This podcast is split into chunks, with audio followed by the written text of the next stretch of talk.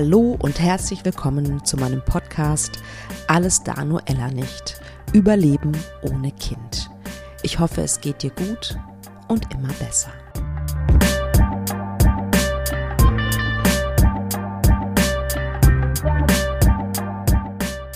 Gibt wieder eine wundervolle neue Folge. Schön, dass du wieder zuhörst. Diesmal habe ich Annika im Gespräch und Annika hat vor einiger Zeit einen Blog ins Leben gerufen, der Herzensmama-Blog. Und in diesem Blog geht es unter anderem auch um den Kinderwunsch und auch um den unerfüllten Kinderwunsch. Also sie hat allerlei super spannende Themen auf ihrer Seite zum Thema Gebärmutterschleimhaut, Beckenentzündung, natürliche Killerzellen, aber auch äh, Zykluscomputer, die sie vorstellt und allerlei andere Dinge.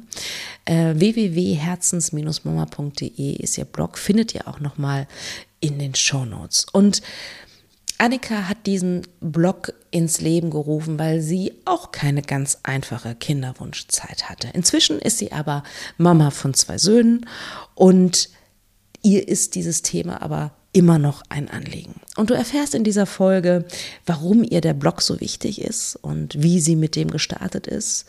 Sie gibt Tipps für die Kinderwunschzeit. Sie erzählt über ihr Zyklustagebuch, ganz spannend.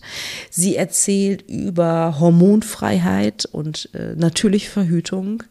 Sie erzählt, dass ihr Körper eine ganze Weile gebraucht hat, nachdem sie die Pille abgesetzt hat, um wieder in Balance zu kommen. Und sie plädiert dafür, dass wenn du dich nicht verstanden und gut aufgehoben fühlst, bei deinem Arzt oder deiner Ärztin zu wechseln.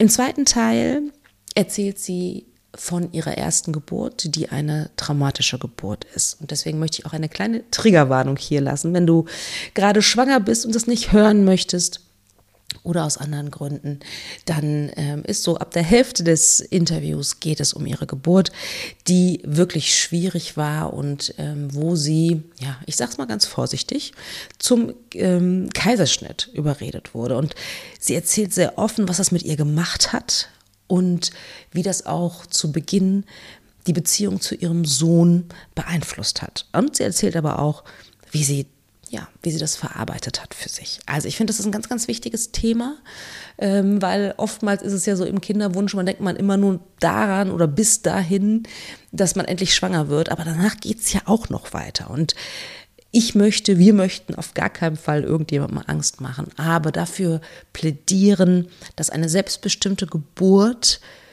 nicht immer selbstverständlich ist und dass du dich auch ein bisschen darauf vorbereiten kannst. Also, liebe Annika, ganz, ganz herzlichen Dank äh, für dein Sein, für deine Arbeit, für diesen tollen Blog und vor allen Dingen, dass du diese sehr, sehr persönliche Geschichte mit uns teilst. Ja, und ansonsten, ihr wisst, ähm, wie ihr mich kontaktieren könnt, wenn ihr Unterstützung braucht. Ihr könnt ein Kennenlerngespräch vereinbaren. Ich habe diverse Online-Kurse. Schaut gerne mal auf meiner Website. Aber jetzt erstmal viel Spaß mit dem Gespräch mit Annika vom Herzensmama-Blog.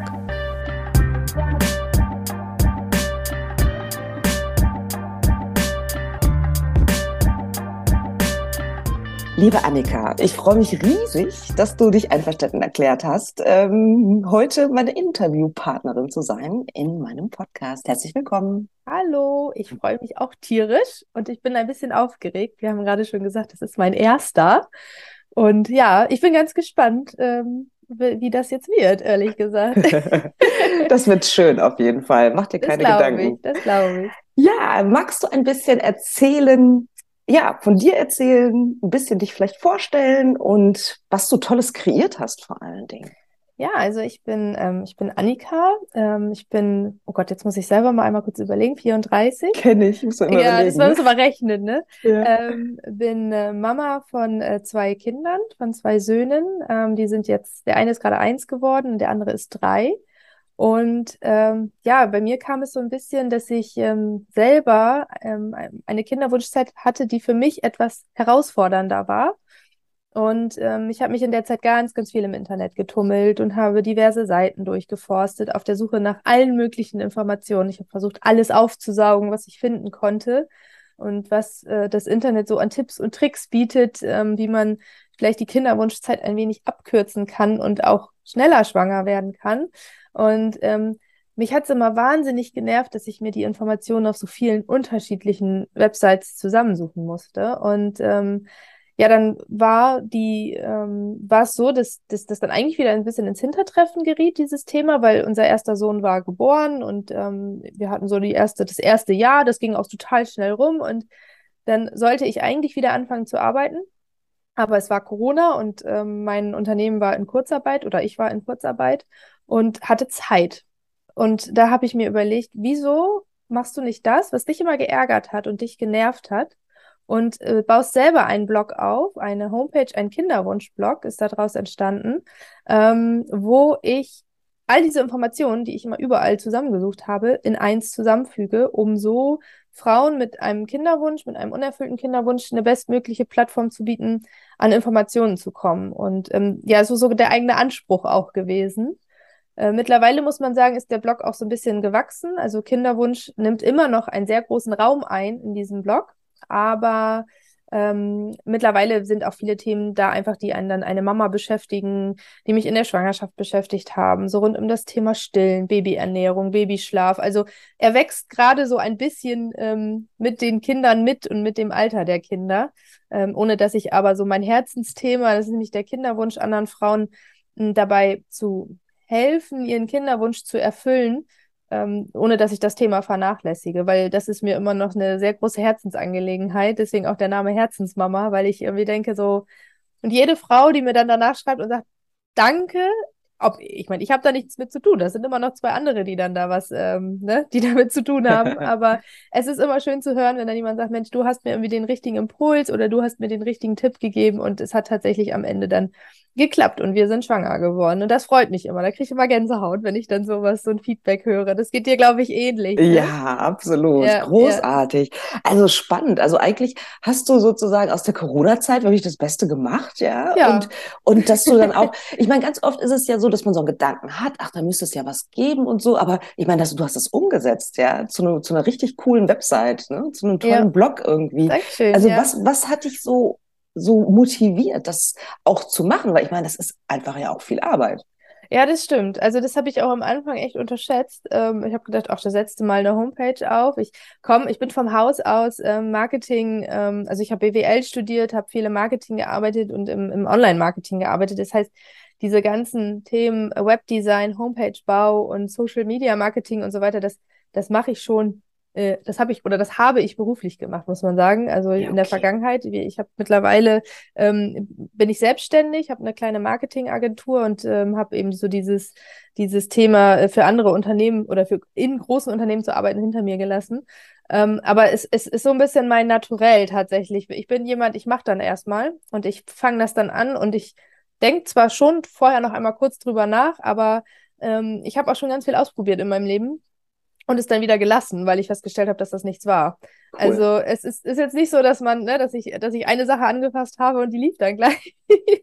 ja, schön, dass du es auch teilst. Ja, danke. ja. Weil viele denken immer so, ich muss eine Sache machen, genau. das muss erfolgreich sein. So, ja, ne? genau. Ja. Aber so ist es gar nicht, sondern es ist tatsächlich ja. irgendwie, ich habe schon ganz viel ausprobiert. Und ähm, aber das ist jetzt sowas, wo ich dann hängen geblieben bin und ähm, weil es mir auch so wahnsinnig viel Spaß macht und äh, mir das Schreiben auch so ein bisschen liegt ähm, ich wollte mal, als ich, als ich jung war und naiv, so mit Mitte, so mit 15, 16, wollte ich ja. mal Journalistin werden.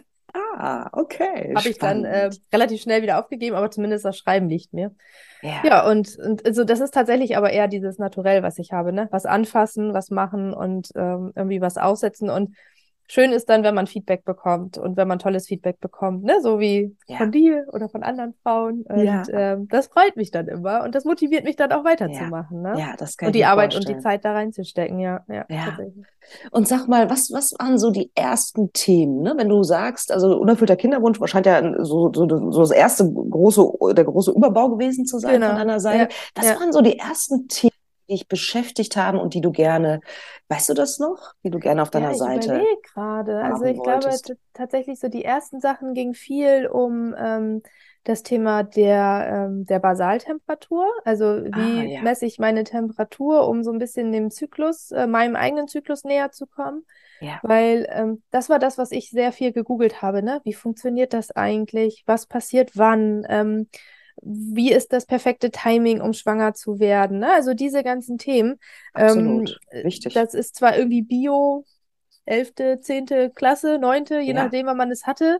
Ja. Aber so, und dann war es das auch. Ich habe jahrelang die Pille genommen. Ich hatte ja. quasi gar keinen Zyklus. Also ich, ich, äh, mein Körper war einfach auf Pause, äh, mein, meine Hormone. Und, ähm, und das habe ich auch gemerkt. Also ich habe sehr, sehr lange gebraucht, um diese Hormone aus dem Körper zu bekommen. Ich glaube, Ach, ja, ich, ich denke, also jetzt so im Nachhinein, ich rechne mal kurz, ähm, abgesetzt habe ich sie, glaube ich, irgendwie im Oktober 2016. Ja, und anderthalb Jahre später konnte ich überhaupt erst wieder von einem einigermaßen regelmäßigen Zyklus sprechen. Also ich hatte Wahnsinn. sehr, sehr lange ähm, Last damit und habe sehr lange gebraucht, diese ähm, Hormone aus dem Körper zu bekommen und meinen Körper wieder in so eine natürliche Bahn zu bewegen. Und äh, deswegen war das auch viel Thema am Anfang. Ne? Also ja. wie, äh, wie lerne ich eigentlich meinen Körper kennen und was sind eigentlich so Muster, die ich in meinem Körper erkennen kann? ähm, die auch äh, ja so ein bisschen zeigen, ob man, äh, ob man gerade in der fruchtbaren Phase ist oder eben nicht. Ne? Und was der, der Körper gaukelt einem ja auch super viel vor. Also Total. ich glaube, die, die Zeit ab Eisprung ist ja für viele Frauen einfach so diese zwei Wochen oder je nachdem wie lange, ne, zwölf bis 14 Tage, da, weil, da, jedes Ziepen ist ja da irgendwie sofort, wird gegoogelt. Also was Absolut. bei mir, ne? Ich habe jedes ja. kleine Ziepen in, im Unterleib. Ja, ja. Einfach eingegeben bei Google. Könnte das was sein? Ja, und ja. Ähm, so aus die, diese ganzen, dieser Themenblock, das war so das erste, wo ich angefangen habe. Und ja, schnell kamen dann auch so ein paar natürliche Hilfsmittel dazu, die ich selber genommen habe, so von denen ich auch überzeugt bin. Bei mir wird nichts vorgestellt, wo ich sage, ähm, ne, da, da, da kriege ich nur Geld für, dass ich das vorstelle und ja. eigentlich bin ich da selber gar nicht von überzeugt, sondern ja. bei mir ist es tatsächlich andersrum. Ich habe die Produkte vorgestellt und wurde dann oft im Nachhinein ähm, von Kooperationspartnern angeschrieben, die gesagt haben, äh, hast du nicht Lust zusammenzuarbeiten? Wir haben gesehen, dass ah, dir unser Produkt gefällt. Ja. Interessant. Ja, okay. ja, genau. Also, weil viele denken immer, ja, das stellt die doch nur vor, weil die dafür Geld bekommt. Ne? Ja. Nee. Also da habe ich wirklich auch äh, meinen eigenen, ist das Moral? Ja, Moral ist das richtige Wort, ähm, dass ich sowas nicht vorstellen würde. Aber so kam dann viel, ne? Was sind so ja auch alternativmedizinische Ansätze. Also ja. ich versuche so ein bisschen die Balance zu finden zwischen Alternativmedizin, zwischen Schulmedizin, manchmal auch ein bisschen, ja, ähm, Glaubenssätze, Affirmationen, also was man hm. halt alles hm. so, so das Gesamtpaket. Ja, super schön, war super spannend.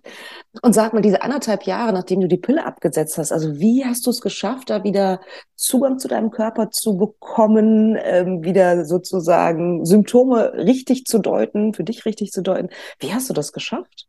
Ich glaube, das war einfach so ein Lernprozess, der mit der Zeit auch kam. Ne? Also ähm, ich habe tatsächlich erstmal angefangen aufzuschreiben, irgendwie, was passiert wann in meinem Körper und, mhm. und kann ich das irgendwie zuordnen. Ne? Also ich habe Tagebuch geführt ähm, Ach, äh, und habe so ein Zyklustagebuch geführt, um einfach festzustellen, okay, was, was kann ich denn so welcher Zyklusphase zuordnen und was ist denn auch normal und ähm, habe auch tatsächlich also ich habe nicht einfach nur aufgeschrieben, an dem Tag hatte ich Bauchschmerzen, sondern an dem Tag hatte ich ein Ziepen in der Leiste, ne, sondern ich hatte, ich habe mir das wirklich, ich habe auch äh, aufgeschrieben, was ich gefühlt habe zu dem Zeitpunkt. Ah, das ähm, ist gut. Und, und, konnte dann im nächsten Zyklus ähm, das in der Phase wieder lesen und mich selber auch so ein bisschen zetteln, ja. weil ähm, man wird, also ich bin wirklich, ich bin ein Kopfmensch und ich habe alles durchgedacht und ich habe alles zerdacht und ich, und, und gerade in dieser zweiten Phase, da denkst du, du wirst niemals schwanger sein, ne? Und ähm, das hat schon wieder nicht geklappt. Also da war ich echt so mal so ein bisschen pessimistisch eingestellt und ja. ähm, habe aber trotzdem versucht, irgendwie, ne, man hat ja die Hoffnung und es war immer so ein Auf und Ab irgendwie. Diese, also ich finde immer so, der weibliche Zyklus ist ja echt so ein Auf und Ab. Und ähm, auch von der Laune und von der Stimmung her. Und ich habe tatsächlich in meinem Handy, ich habe das dann im Handy gemacht, ich hatte da ein, ein ähm, wie, wie habe ich es denn genannt? Ein, äh, ein Brief äh, an mein, also liebes äh, Ich im nächsten Zyklus, glaube ich. So, so fing Ach, der Brief ja an. Toll. Habe ich cool. noch nie jemandem erzählt. Ich glaube, das weiß nicht mal mein Mann. Ah, wie schön. Danke, dass du es teilst. ja, ja, das hat mir geholfen, ne? so eine Art ja. Tagebuch. Und dann habe ich es im nächsten Zyklus wieder gelesen und dachte, okay, alles klar. Das hast du letztes Mal auch schon gedacht. Super. Ja, ja. Also das äh, nehme ich äh, direkt, direkt auch mal für mich mit, sozusagen, ja. ne? weil ich ja, durchaus genau. auch, ein, auch heftige Zyklen habe. Ja, ja. Ähm, auch wenn ich jetzt nicht mehr in meiner Kinder, Kinderwunschzeit bin. aber es ist ja, auch für davor und danach spannend. Ne? Ja, dass man der Zyklus, dass man achtsamer ist einfach mit sich und seinem Körper. Ne? Und dass man halt, wenn man ein bisschen drauf achtet, schon Muster halt auch feststellen Ja, kann, total. Ne? Also es ist echt spannend. Und ich finde es eigentlich so schade, dass uns Frauen ähm, das alles weggenommen wird durch die Pille. Ne? Also ja. ich muss auch sagen, meinem ähm, jugendlichen, 16 Jahre alten Ich würde ich jetzt sagen, um Gottes Willen, ja, lass diese auch. Pille weg. Ne? Also ja. Und ich weiß noch, ich bin damals dann, es war so ganz aufregend, der erste Frauenarztbesuch. Man ist dann hingegangen und dann hat man die Pille verschrieben bekommen. Das war ja auch irgendwie was Cooles, weil das hatten ja alle, ne? Ob ich sie zu dem Zeitpunkt gebraucht habe oder nicht, sei mal dahingestellt, aber man hat sie irgendwie genommen, weil das ja alle machen. Und, ja. ähm, das war echt so eine hat, Standardprozedur ja, eigentlich. So, ne? Es ist mhm. auch gar nicht hinterfragt worden. Also es ist irgendwie, man hat es einfach gemacht. Und ich habe sie auch wirklich lange genommen. Also das habe ich dann jetzt, wenn ich sage, 2016 habe ich aufgehört. Ich glaube, ich habe sie zwölf, zwölf Jahre genommen, ne? Mhm. Und wirklich, und teilweise auch jahrelang durch, weil ich so starke Regelbeschwerden hatte. Ach, ähm, krass. Ähm, dass ich einfach auch äh, gar nicht wollte, dass, dass, also dass ich meine Tage wieder bekomme, weil es mich echt ausgenockt hat, ne? Ja, ja. Witzigerweise, jetzt wo ich hormonfrei bin, ist es gar nicht mehr so schlimm. Ne? Und ähm, ja, also da denkt man sich dann schon, was hat das eigentlich alles mit meinem Körper gemacht? Und ich glaube, jede Frau, die die Pille absetzt, macht auch die Erfahrung erstmal. Ähm, das ist schon heftig. Also dieses Postpill, wie es immer so heißt, ne? Diese Postpill-Phänomen. Ähm, und hätte ich äh, Mädchen, also hätte ich Töchter, würde ich den aber. Das ist aber die Frage, ne? Traust du einer 18-Jährigen zu, irgendwie mit der Basaltemperatur ja. zu verhüten? Ja. Hm. Oder, ja.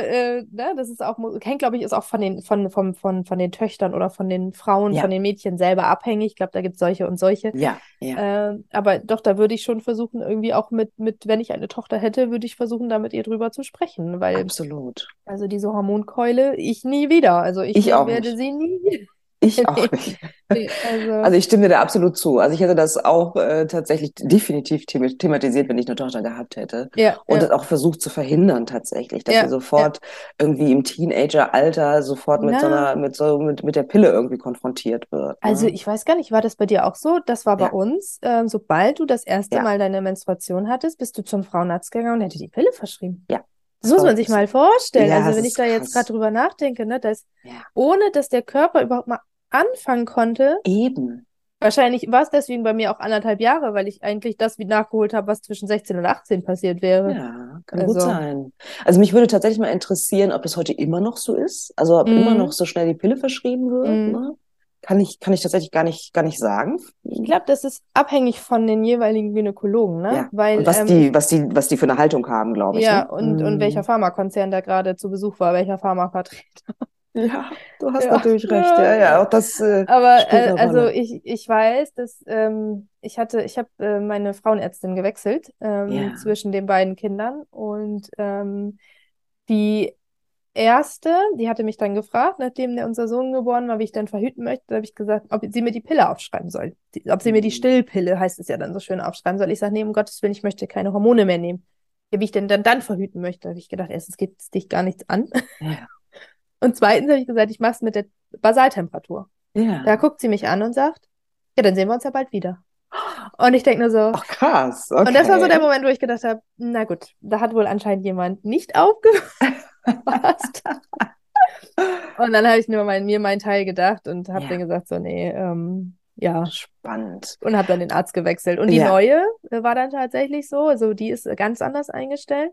Die sagte dann sofort, ähm, als sie mich, genau, als ich dann ähm, mit unserem zweiten Sohn schwanger war und ich bei ihr war zur Schwangerschaftsfeststellung, da sagte sie dann, ähm, ob ich wüsste, wie lange meine Zyklen sind, das wird man dann ja gefragt und äh, um so ein bisschen einzuschätzen, wann der Entbindungstermin sein könnte. Und dann sagte ich, ja, ich bestimme den relativ genau mit der Temperaturmethode. Ach, perfekt, da bin ich auch ein großer Fan von. Ach, so, ne? Und so unterschiedlich kann es dann sein. Und ja, ähm, ja. das ist auch die Erfahrung, die ich gemacht habe, als sie mich dann nach der zweiten Geburt fragte, ähm, wie willst, oder wie wollen Sie denn verhüten? Und ich sagte, ja, mit der Temperaturmethode, ja, das ist auch vernünftig. Ja, toll. Ja, das ist so. ja super. Ja, also ich habe auch ja. gute Erfahrungen mit dieser äh, mit, mit der mhm. Basaltemperaturmessung tatsächlich gemacht. Ich finde die relativ präzise, wenn man, ähm, klar, es gibt natürlich immer Faktoren, wenn man Fieber hat oder sonst irgendwas ist, ne? Aber ich äh, konnte meinen Eisprung sehr exakt bestimmen dadurch tatsächlich. Ja, damals, ja, ich auch. Ne? Ich hatte das, das auch, noch. also ich habe ähm, einen, einen Sensor, äh, den man, ähm, ich weiß gar nicht, ob wir, ob wir den Namen hier nennen dürfen. Darf ich? ich weiß, ja, klar, ja, wenn du möchtest. Nein, klar. Ich, ich nutze den Trackle-Sensor äh, tatsächlich okay. jetzt auch seit zwei, drei Jahren, ja. ähm, weil es mit einem Kleinkind einfach nicht mehr ging. Also dieses morgendliche Messen ah, okay. war unmöglich. Ähm, ja. Und ich habe es einen Zyklus versucht. Meine Temperaturkurve war so zackig wie die Schweizer Berge. das, war, das ging nicht. Und dann habe ich mir diesen Trackle bestellt, tatsächlich, ja. Das war ganz gut. Also da ist es sehr angenehm. Ja, das, magst du ganz kurz sagen, weil ich habe noch nie von dem gehört und ich habe damals nicht? wirklich noch mit, mit einem, ganz normal mit einem Fieberthermometer ja, tatsächlich. ich auch, ich auch. Das gemacht, aber es ist schon eine Weile her. Aber äh, magst du kurz erzählen, was, wie, das, wie das funktioniert? Ähm, also der Trackle ist ein Sensor, den, der sieht auch so ein bisschen wie ein UB ähm, und den führt man abends ein ähm, und schläft dann damit. Genau, also der wird vaginal eingeführt und damit schläft man und der misst kontinuierlich nachts die Temperatur und gibt dir dann morgens automatisch den niedrigsten gemessenen Wert der Nacht aus. Und, ähm, und dadurch hat man fast gar keine Störfaktoren mehr, weil äh, du, ne, schlechter, Sch schlechter Schlaf natürlich nochmal und Fieber auch, klar, wenn du krank bist, siehst du das schon in der Kurve oder wenn du Alkohol, get Alkohol getrunken hast. Ja. Ähm, aber so an sich, dieses, diese, dieser schlechte Schlaf oder dieses frühe Aufstehen oder das späte Aufstehen ist dann kein Problem mehr. Also auch so fürs Wochenende, um mal auszuschlafen, das ist ja toll. also finde ich total, ja. habe ich noch nie von gehört. Vielen ja. Dank. Also, ja, ne? ja also gibt's auch, es gibt auch noch andere Hersteller am Markt, ne? Der Vollständigkeit halber ja, ja, sagen wir das natürlich einmal. Aber äh, ja. Ja, ich bin, ich bin ja eh, also, also wenn mein Blog oder mein, meine Homepage, meine Herzensmama-Homepage kennt, der, der weiß auch, dass ich eh so ein kleiner Technikfreak bin. Ähm, und ich bin immer so auf der Suche nach neuen, ich glaube, der Fachbegriff dafür ist Femtech. Hört sich so total. Femtech. Femtech, ja. Von female, feministisch, female, ja, female, female, ja, female. Ja. Ähm, so vom Femtech-Gadget. Ja. Das ist also jetzt richtig buzzing, Word-Buzzing hier. ähm, also es geht darum, um, um Zykluscomputer, um, um, um Gadgets, die Frauen all diese Themen einfacher machen. Und da bin ich irgendwie hängen geblieben, weil ich da auch eine total eine persönliche Affinität zu habe. Ich bin so ein ja. kleiner Technik-Nerd. Ja. Und ähm, und da bin ich immer auf der Suche nach neuen Sachen. Aktuell teste ich zum Beispiel die, die ähm, neue Apple Watch. Ähm, ah. Die soll ähm, auch den Eisprung rausgeben. Das haben sie ganz groß angekündigt auf ihrer Keynote, auf ihrer letzten Produktvorstellung. Ich sofort bestellt. das ja. musst du ausprobieren. Ja. Äh, bisher bin ich nicht so überzeugt. Also äh, okay. gibt dir dann morgens immer die Temperatur an ja. Und, ähm, Aber dafür musst du sie halt nachts tragen, wahrscheinlich, genau, dafür ne? logischerweise. Sie nachts tragen, ne? ja. so ein Schlaftracker dann. Ja. Ähm, aber im Moment weiß ich auch nicht. Also ich bezweifle, dass ich da irgendwann mal ein zweiphasiges Muster von erkennen kann. Aber ich bin, bleibe dran und ich sowas veröffentliche ich dann auch zum Beispiel, ne, auf meinem, Spannend. auf meiner Homepage. Ja, deine Erfahrung. Ja. Genau. Was ja. hast du dann, was hast du da, wenn wir gerade da schon dabei sind? Das ist nämlich so ein Thema, mit dem ich mich wenig beschäftigt habe. Ja. was, was hast du da noch so für, für, für, für ein Gadget, was, von dem du sagst so, ach cool? Also es gibt ähm, ja auch solche, also neben der Apple Watch, die man am, am Handgelenk trägt, gibt es auch noch andere Armbänder, die man am Handgelenk oder am Oberarm ah, trägt. Okay. Ähm, was ich jetzt auch letztens äh, ausprobiert habe, war ein Ring. Also ein, ein Ring, den man dann nachts trägt, der die Temperatur misst. Ähm, das finde ich auch, auch angenehm. Viel, ja, genau. Das ist halt dieses morgendliche Messen. Das hat mich immer mega gestresst. Und ja. dann am Wochenende aufstehen, oh, Wecker stellen, kannst du eigentlich mal ausschlafen. mhm. Und ähm, ja, und dieser, Re also es kommt viel aus Amerika tatsächlich. Ähm, ich, ich bin dann viel da unterwegs auf äh, Facebook und Instagram-Seiten. Ähm, in Amerika, weil die stellen, die haben es immer eher ähm, und, und guck dann da so ein bisschen. Also Pflaster, die die Temperatur messen, Ringe. Ähm, ja, also es ist wirklich, es gibt da ganz viele unterschiedliche Sachen. Nicht alles ist sinnvoll und nicht alles ja. funktioniert. Ähm, ja. Ich bin gespannt, was jetzt die diese Apple Watch Geschichte gab. Das haben sie mega gehypt und haben ne und ich habe das ich bin selber so ein kleiner Apple Jünger und ich habe das gesehen und ähm, und habe dann die ist das zu meinem Mann, das muss ich mir bestellen. Das muss ich das ist noch ein Knall. Ja, aber ähm, ich finde das auch wichtig, ne? Weil wenn sie damit mhm. rausgehen und sagen, schau mal, damit kannst ja. du deinen Eisprung bestimmen und da ja. verlassen sich die Frauen. Wollte ich gerade sagen, das ist total wichtige genau. Information. Ja, ja, ne? Und am Ende funktioniert es überhaupt nicht. Kann ich zumindest meine Erfahrungen damit teilen, ne? Muss ich ja nicht, ja. Also super, sehr, sehr spannend, äh, was du erzählst. Äh, um direkt, ich meine, das kommt auch in die Shownotes und so, aber magst du einmal auch deine Webseite nennen, also wie man sie findet? Entweder googelt man mhm. Herzensmama, Herzensmama. Mhm. genau, oder ähm, die, äh, die URL, die Website ist herzens-mama.de. Ah ja, genau. okay, das ist ja, ja. wirklich äh, äh einfach sozusagen Eingängig, ne? zu finden. Eingängig, sehr, sehr gut. Also genau. spannend. Also solche Sachen stellst du vor und du hast ja alles Mögliche auch, auch an Artikeln. Das ist ja ganz schön viel Arbeit auch, ne? sich ja. die ganzen Infos zusammenzusuchen, ja. vielleicht sich die neuesten, wahrscheinlich auch die neuesten Studien irgendwie äh, irgendwo mm. rauszugraben. Mm. Ne? Mm. Ähm, aber wie, wie, viel, wie viel Zeit nimmt das so ein? Kannst du das einschätzen oder ist es schwierig? Schwierig. Mal mehr, mal weniger tatsächlich. Mhm. Also im Sommer hatte ich eine Phase, da habe ich super viel veröffentlicht. Da habe ich ja. auch ganz viele äh, Artikel zu allen möglichen ähm, Beschwerden auch, die man ähm, als, als Frau haben kann, ähm, allen möglichen Gründen für äh, Kinderlosigkeit, also ja. auch so medizinische Gründe mal aufgeführt. Oh, toll. Ähm, also das war wirklich, da habe ich bestimmt drei, vier Stunden pro Tag ähm, am Blog gesessen. Das ähm, glaube ich. Ich mache ja. das auch gerne abends. Also so, mhm. das ist so mein Freizeitvergnügen, ja. wenn man das so nennen kann. Aber es ist tatsächlich, also es macht mir auch Spaß. Und ach, ich sag mal so, im Schnitt sind das vielleicht ein bis zwei Stunden am Tag, ne? die man ja. so auch auf Instagram verbringt. Ich habe dann ja auch einen kleinen Instagram-Account, den ich pflege nebenbei. Und ähm, das ist jetzt überall nicht so die Masse, aber ja, ich sag mal, der kleine, der kleine, äh, die Zahlen, die ich sehe, also das, was so bei mir anlandet, das sind so 10.000 bis 15.000 Besuche im Monat. Ähm, wow. Ja, das ist schon, also das freut einen dann auch, ne, wenn man Natürlich. das dann sieht. Ja, doch, das ist schon, da stecken ja auch Geschichten dahinter. Und ähm, ich freue mich dann auch immer, wenn dann jemand nochmal seine Geschichte mit mir teilt. Ja, ähm, ja. Vor zwei Wochen ist nämlich auch gerade ein, ein, ein Kind, ein Herzensmama-Baby auf die Welt gekommen. Ach, ähm, schön.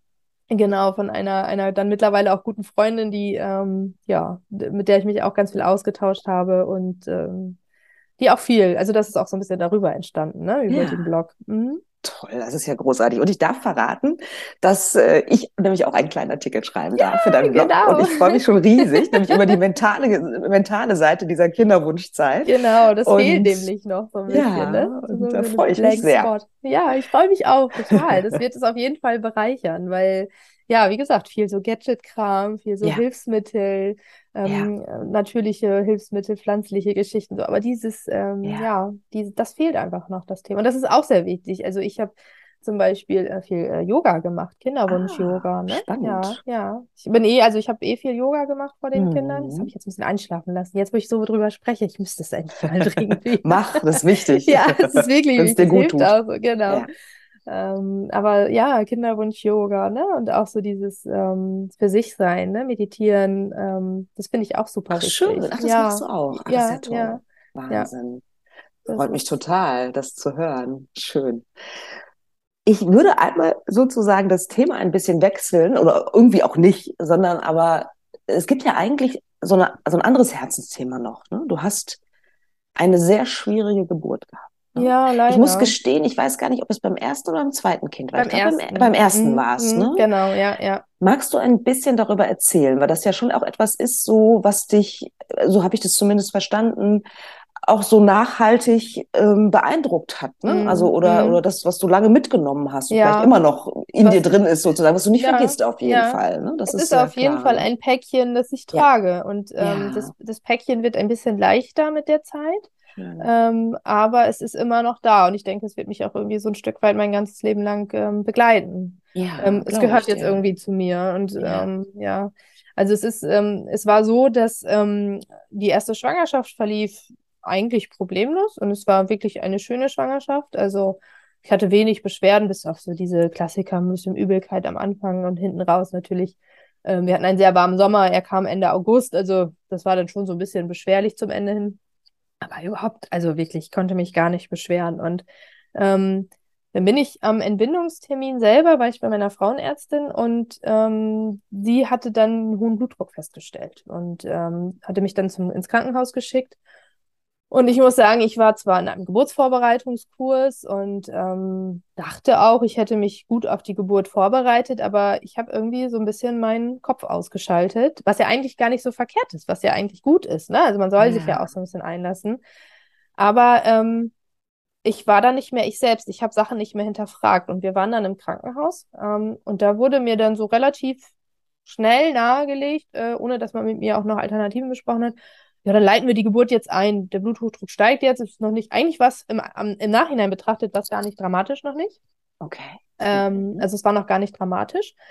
Aber es war, ähm, irgendwie habe ich das auch nicht hinterfragt. Und man ist dann auch so ein bisschen, nenne ich es naiv, naiv hört sich so gemein an, aber es war so ein bisschen, ach ja, ich habe eh keine Lust mehr. Ja, ähm, und die wissen schon, was sie tun wahrscheinlich die wissen schon, auch, was sie ne? Tun, ne? Mit so einem Vertrauen. genau. Hm. Und dann habe ich eine Tablette bekommen, die ist auch sehr umstritten. Das habe ich, das wusste ich gar nicht. Ich habe das dann zwar irgendwie unterschrieben, dass das Off-Label ist, also dass das außerhalb des eigentlich dafür vorgesehenen Anwendungsgebietes ist.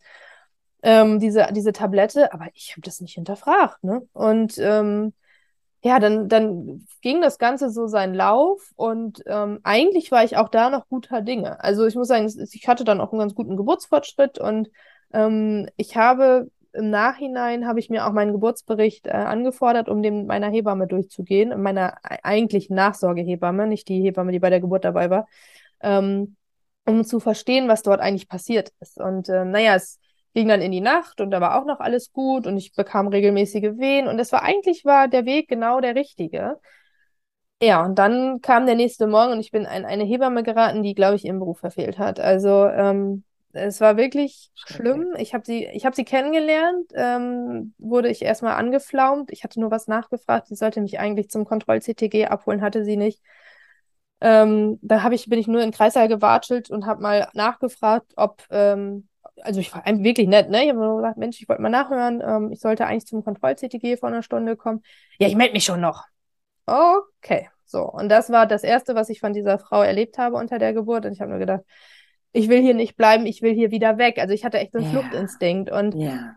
aber man ist so vernünftig. Man denkt, nein, jetzt bist du hier schon aufgenommen, die Geburt ist irgendwie schon in Gange, du kannst das Krankenhaus jetzt nicht wechseln. Yeah. Und ich habe in einem relativ kleinen Krankenhaus entbunden. Ähm, es gab nur eine Hebamme. Das heißt, es gab auch keine Chance, die Hebamme zu wechseln. Und leider hatte diese Frau auch noch die nächsten 36 Stunden Schicht. Also es gab auch keine Möglichkeit, irgendwie zu sagen, okay, dann sitze ich jetzt aus. Ja, ja. Und ja, irgendwie hatte diese Frau Stress. Die hatte irgendwie Zeitnot. Ich weiß es nicht. Ja, hatte auf jeden Fall nichts mit dir zu tun. Nee, ich, ich weiß es nicht. Irgendwie hatte sie auch ähm, ich meine, das ist auch, ich, ich möchte auch wirklich mal eine Lanze brechen für diese ganzen Hebammen da draußen. Es gibt sehr, sehr viele Hebammen, die einen wunderbaren und tollen Job machen und äh, die trotz dieser widrigen Umstände, die in den Kreissälen herrschen, ja trotzdem ihre, ähm, ihre Empathie und ihre Geduld und ihre gute Laune nicht verlieren. Ja. Aber diese Frau war irgendwie, weiß ich auch nicht. Ja, und ähm, ich habe im Nachhinein von einigen Bekannten, die auch dort entbunden haben, gehört, dass sie das Gleiche empfunden haben. Also diese ah. Frau scheint wirklich einfach auch Zeitdruck zu haben. Mhm. Ähm, oder will Geburten schnell runterrocken. Also die will schnell diese Geburten zum Ende bringen. Ähm, und man hat mir nicht die Zeit gelassen. Dann wurde ich an einen Wehentropf verfrachtet, der wurde immer stärker. Ich hatte Wehenstürme und ich wollte. Sind denn Wehenstürme? Wehenstürme ist, wenn, wenn die Wehe quasi nicht mehr aufhört. Oh, Normalerweise oh, okay. kommen Wehen in so Wellen. Ja, da kommt ja. eine Wehe und dann hast du danach auch immer eine Phase der Entspannung, wo du wieder ein bisschen Luft holen kannst, durchatmen mm. kannst. Und ähm, ein, ein Wehensturm ist quasi, du hast eine durchgängige Wehe. Und oh. ähm, ich habe es aber alles erduldet und ertragen, weil ich die ganze Zeit so dieses Gefühl hatte, ich will auf gar keinen Fall einen Kaiserschnitt. Also für mich war ah, der Kaiserschnitt ähm, so das absolute, ich wollte das partout nicht. Ich bin, ich bin sogar selber ein Kaiserschnitt und mich würde es nicht geben, wäre, gäbe es den Kaiserschnitt nicht, dann würden meine ja. Mama und ich nicht sein. Ne? Also ja. von daher, ich bin froh, dass es diese Möglichkeit gibt und ich ja. bin froh um jeden, der wirklich medizinisch notwendig ähm, äh, einen Kaiserschnitt bekommt. Ähm, aber ähm, ich wollte keinen medizinisch nicht notwendigen Kaiserschnitt. Und ja. dann wurde um, ich eigentlich war ich total guter Dinge. Wir hatten gute Laune im Kreis, mein Mann und ich haben rumgespaßt und rumgeflaxt, ähm, bevor das mit diesen Wehenstimmen und so losging. Aber ihr ging es nicht schnell genug. Und ähm, naja, ähm, Jetzt wird es auch ganz schön lange. Nein, erzähl, erzähl, das ist ja, das ist, das ist toll, dass du es erzählst. Vielen ja, Dank. Und es ist, ähm, also es war dann ähm, so, dass ähm, sie diesen Wehentropf, äh, der die Venen verstärken sollte, immer weiter hochgeschraubt hat und mir gar nicht die Chance gelassen hat, eigene Venen zu entwickeln, die ich ah. eigentlich schon hatte. Also sie hat alles dafür getan, diese Geburt zu beschleunigen. Ähm, und ähm, ich hatte die ganze Zeit das Gefühl, ich müsste mal aufstehen, ich müsste mich mal bewegen. Es hieß immer, der kind, das Kind rutscht nicht ins Becken, es rutscht nicht ins Becken. Und ich dachte nur so, ja, naja, wie soll es denn auch runterrutschen, ja. wenn ich nicht aufstehen darf? Also Schwerkraft ja. und so, so ein bisschen. Ja, klar. Ähm, dann bin ich schon heimlich auf Toilette gegangen und habe irgendwie versucht, mein Becken zu kreisen. Und also ich, okay. es war wirklich eine ganz absurde Situation. Und ich glaube, um 10 Uhr fiel das erste Mal das Wort Kaiserschnitt. Da müssen wir wahrscheinlich einen Kaiserschnitt machen. Und nach wie viele Stunden war das? Zwei. Ach, oh, wow. Ja, ja, okay. also ich war, das war so, ich bin am äh, Samstag eingeleitet worden und äh, dann ging das so langsam los und ich glaube, sonntags morgens um acht sollte ich dann im Kreißsaal vorstellig werden und da hat sie dann gleich ihre ganze, alles, was sie so gefunden hat. Wehentropf, ne, die hat wirklich versucht, die, ich glaube, die weiß nicht, ob die bis 12 Uhr fertig werden wollte oder so, damit sie rechtzeitig ja. zum Mittag kommt. Ich, also ich, da bin ich auch wirklich mittlerweile, ähm, weil ich auch im Nachhinein festgestellt habe, der war wahrscheinlich, dieser Kaiserschnitt war zu dem Zeitpunkt nicht medizinisch notwendig. Was natürlich acht, neun, zehn Stunden später passiert wäre, das weiß man nicht, ne? Ja, Aber ja, ja, um 10 Uhr fiel das erste Mal dieses Wort Kaiserschnitt und ich wusste, dass in dem Krankenhaus es nicht möglich ist, ähm, nach der Geburt bei dem Kind zu sein. Also in, dem, in diesem Krankenhaus ist es so, dass man zwei Stunden erstmal von seinem Kind getrennt ist, wenn man einen Kaiserschnitt hatte. Ähm, ja, Krass. Katastrophe. Komisch. Also ja, wirklich. Ähm, hängt irgendwie damit zusammen, dass da nur eine Hebamme ist und die das nicht gewährleisten, was auch immer. Aber ich wusste, dass das so ist. Aber ich war so naiv und ich dachte, das wird ja bei mir eh kein Kaiserschnitt, dass ich trotzdem ja. dieses Krankenhaus gewählt habe. Ja. Im Nachhinein muss ich sagen, was haben mich da eigentlich, also keine zehn ja. Pferde würden mich mehr in dieses Krankenhaus bekommen zur Entbindung. Und ähm, ja, dann ähm, fiel das Wort Kaiserschnitt, das war so 10 Uhr das erste Mal und ich, oh nein, ich will das nicht, auf gar keinen Fall, auf gar keinen Fall. Und dann haben die irgendwann angefangen, mit drei, vier Leuten auf mich einzureden. Ähm, und ich habe aber immer weiter, ich sage, nein, ich will das noch versuchen, ich will das noch versuchen. Und sie hat immer schön den Wehentropf hochgedrückt, ne? so von wegen, wenn die solche Schmerzen hat, dann wird sie schon aufgeben. Ähm, und, also nicht mit dir zusammengearbeitet, also man könnte das ja auch als Team machen. Gar Lass uns nicht. als Team dieses Kind nee. gesund zur Welt bringen, ja, sondern eher so als wir möchten, dass sie das macht und deswegen ja, versuchen wir sie ja, zu, ja. unter Druck zu setzen. Ja, ja, und dann ähm, kamen ganz viele ähm, unschöne Untersuchungen, die bei mir gemacht worden sind, ähm, die sehr wehtaten, die, die einfach nur unerträglich waren. Ähm, Im Nachhinein habe ich, also in dem Moment habe ich es nicht hinterfragt. Ich hätte eigentlich, also ich hätte sie anbrüllen sollen, ich hätte sagen sollen, was machst du hier eigentlich? Ich habe echt, ich bin eigentlich auch nicht auf den Mund gefallen, aber in dem Moment war ich nicht ich selbst. Ich habe es einfach ertragen. Ich habe es einfach über mich ergehen lassen. Und ja, es gibt ähm, am 25.11. ist immer der, der Roses Revolution Day. Ich weiß nicht, ob der dir das was sagt. Das nee. ist ähm, der internationale Tag, ähm, um auf ähm, Gewalt in der Geburtshilfe aufmerksam ah. zu machen. Und okay das, was dort mit mir gemacht wurde, fällt unter den Punkt Gewalt in der Geburtshilfe. Das ist psychische Gewalt, das ja. ist aber auch physische Gewalt. Ähm, und das war mir überhaupt nicht bewusst in dem Moment, was da eigentlich passiert. Und man hat ja nur so dieses eine Ziel eigentlich vor Augen, das ja. Kind gesund zur Welt zu bringen. Und dann erduldet man all das. Mhm. Und ich glaube, einen Tag später habe ich schon gedacht, was ist hier eigentlich passiert? Was ist, also, ja. Das ja. war ganz, ja. Und ähm, irgendwann wurde mir dann einfach so Angst gemacht. Da wurde dann gesagt, ja, die Herztöne vom Kind werden schlechter. Stimmte gar nicht. Krass. Also man konnte es auf dem CTG nachher nachvollziehen, es war gar nicht so. Ähm, ja, aber dann machst du, dann stimmst du dem Kaiserschnitt zu, dann, dann, dann, dann sagst du nicht mehr, nein, ich versuche es noch weiter, wenn dir jemand sagt, dass dein Kind vermutlich stirbt. Ne? Also Natürlich. Ja, ja. und ähm, ja, all dieser psychische und physische, diese physische und psychische Ge Gewalt, die da ausgeführt wurde, hat dann dafür gesorgt, dass ich diesem Kaiserschnitt dann widerwillig zugestimmt habe. Krass. Und ähm, ja, ich war bei 8 cm Muttermund, ne? 10 brauchst du ja, um irgendwie und dann wurde mir nachher noch gesagt, dein Becken ist viel zu eng, da wirst du niemals ein Kind so durchbekommen und das wird niemals passen. Du kannst gar kein Kind auf normalen Wege Gott, zur Welt bringen. Und also mir wurde da wirklich auch Sachen gesagt, ähm, und da hatte ich sehr dran zu knapsen. Und dazu kam dann natürlich dieser Umstand, dass ich, dass mein Sohn dann weg war. Ne? Also ich wurde ja. aufgeschnitten im Kreis, äh, im, im OP. Sie haben mir kurz mein Kind gezeigt und dann waren mein Mann und dieses Kind weg für die nächsten zwei Stunden. Und ich lag im Aufwachraum ganz alleine. Und ähm, also es gibt viel, viel schlimmere Kaiserschnitte. Meine Mama zum Beispiel ist in Vollnarkose verfrachtet worden, ne? Weil, und die hat mich ganz, ganz lange nicht gesehen. Ich weiß gar nicht, wie wann nicht. Also, aber für mich war dieser Kaiserschnitt extrem traumatisch und ich konnte also jetzt kann ich drüber sprechen, ohne mm. dass ich mm. direkt in Tränen ausbreche. Ja.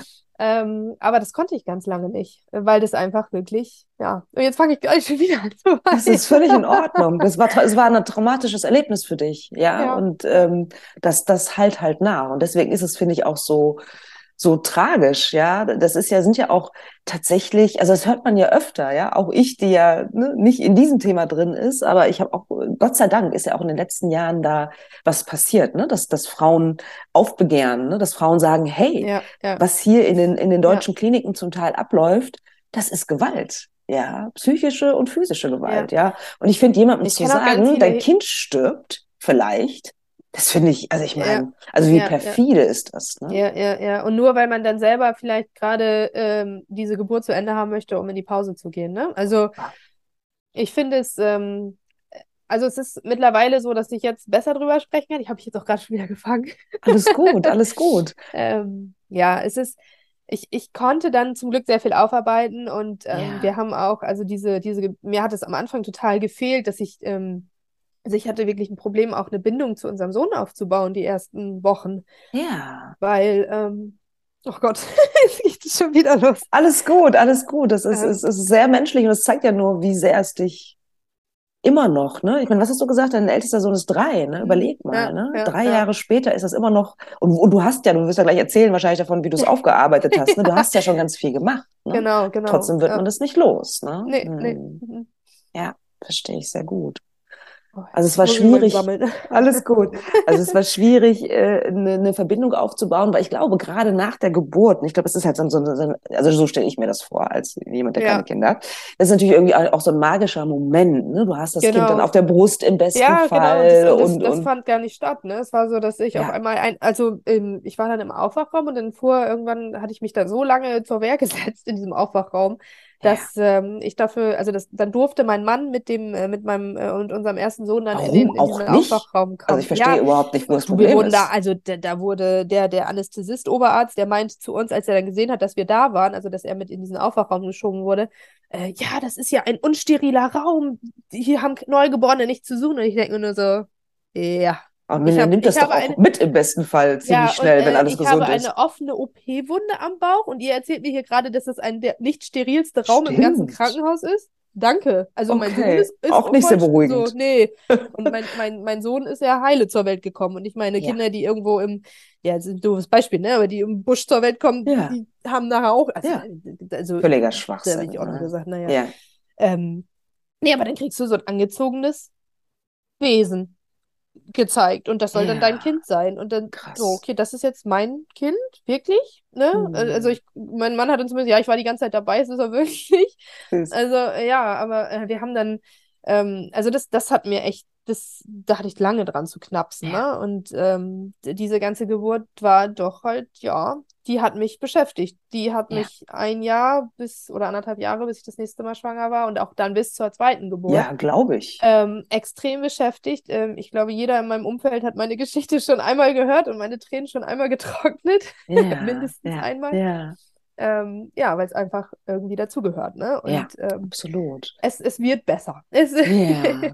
Mag, magst du mit uns teilen, ähm, was, was hast du gemacht, um das aufzuarbeiten, dieses Trauma, dieses also traumatische Erlebnis? Sehr, sehr viel drüber gesprochen. Also ja. ich habe direkt eigentlich von Anfang an angefangen, ähm, darüber zu sprechen, weil ich festgestellt habe, dass mir Sprechen hilft. Ähm, ja. Ich habe es aufgeschrieben zum Teil. Ähm, ja, ich habe einfach versucht, all das so darüber zu verarbeiten. Ähm, ich hatte Glück, ich bin nicht in einen Baby Blues oder in diese, mhm. wie heißt das, Postnatal, postpartale, Post, postpartal, ja, ne, diese postpartale Depression. Ne? Genau, mhm. da bin ich zum Glück nicht reingerutscht. Da hatte ich sehr viel Glück. Ich hatte ja. eine wunderbare Hebamme, die mich toll begleitet hat, also Nachsorgehebamme, ähm, die mich toll begleitet hat bei dem ganzen Thema. Wir haben ähm, als der kleine, ähm, ich glaube drei vier Wochen alt war, haben wir ein Heilbad gemacht ähm, eine ganz tolle Möglichkeit für alle Mütter, die so ein bisschen denen diese Geburtserfahrung oder diese Bonding-Erfahrung am Anfang fehlt. Und zwar ähm, haben wir das bei uns zu Hause gemacht und ähm, ich habe äh, mit einem mit freiem Oberkörper im Bett gelegen, also mit Handtüchern ausstaffiert.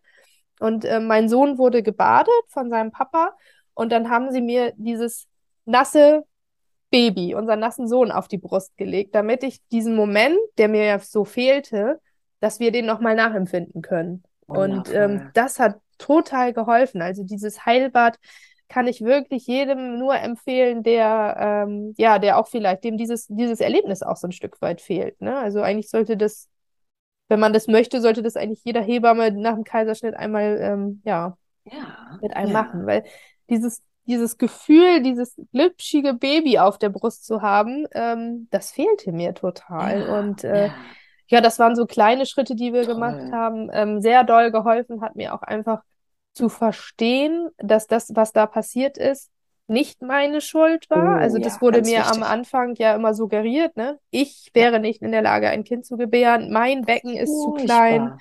Ja, also ähm, so das, da wird dir ja völlig die Fähigkeit irgendwie abgesprochen und ähm, ohne dass ich es auch versucht habe. Und es war, also das war, das war wirklich schwierig für mich, ne? Dass, ja, dass man mir da irgendwie so gesagt hat, dass, dass das an mir lag, dass ich ja. schuld sei, dass das nicht geklappt hätte. Und, ja, ähm, ja. Also auch vor dem Hintergrund, dass du ja noch ein zweites Kind wolltest. Ne? Genau. Also das stelle ich genau. mir auch total schwierig ja, genau. vor. Ne? So, und äh, dann habe ich immer so dieses, du, du bist nicht in der Lage, also stand auch, glaube ich, so in meinem Geburtsbericht, äh, vaginale Geburt ausgeschlossen, also irgendwie in ihrem, in ihrem Fachchinesisch, da wo ich so dachte, hm, so, mein Becken ist zu klein. Und ähm, wer, wer mich kennt, weiß, dass ich eine sehr breite Hüfte habe.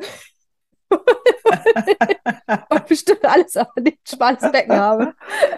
Verrückt. Ja, ja, nee, also ähm, das auch, damit hat das auch gar nichts zu tun. Also habe ich nee. alles im Nachhinein dann rausgefunden. Und ja, durch so ein bisschen auch meine Arbeit oder wie ich selber auch mich interessiere für den ganzen Bereich, habe ich dann einfach auch angefangen, mich mit dem Thema richtig auseinanderzusetzen. Ne? Ich ja. habe ähm, mich ganz, ganz intensiv mit dem Thema Geburtshilfe auseinandergesetzt, ähm, wie Geburtshilfe idealerweise sein sollte. Ich habe mich ja. mit äh, Alleingeburten, also ich habe Bücher gelesen zum Thema Alleingeburten, ähm, Hypnobirthing, also ja. so äh, diese, diese ähm, ja, Methode, ein Kind schmerzfrei äh, oder schmerzarm zur Welt zu bringen. Und ich habe mich ganz, ganz viel mit den physiologischen Vorgehens, also alles mögliche, ich habe alles aufgesogen, was ich Glaub irgendwie ich. finden konnte, ne?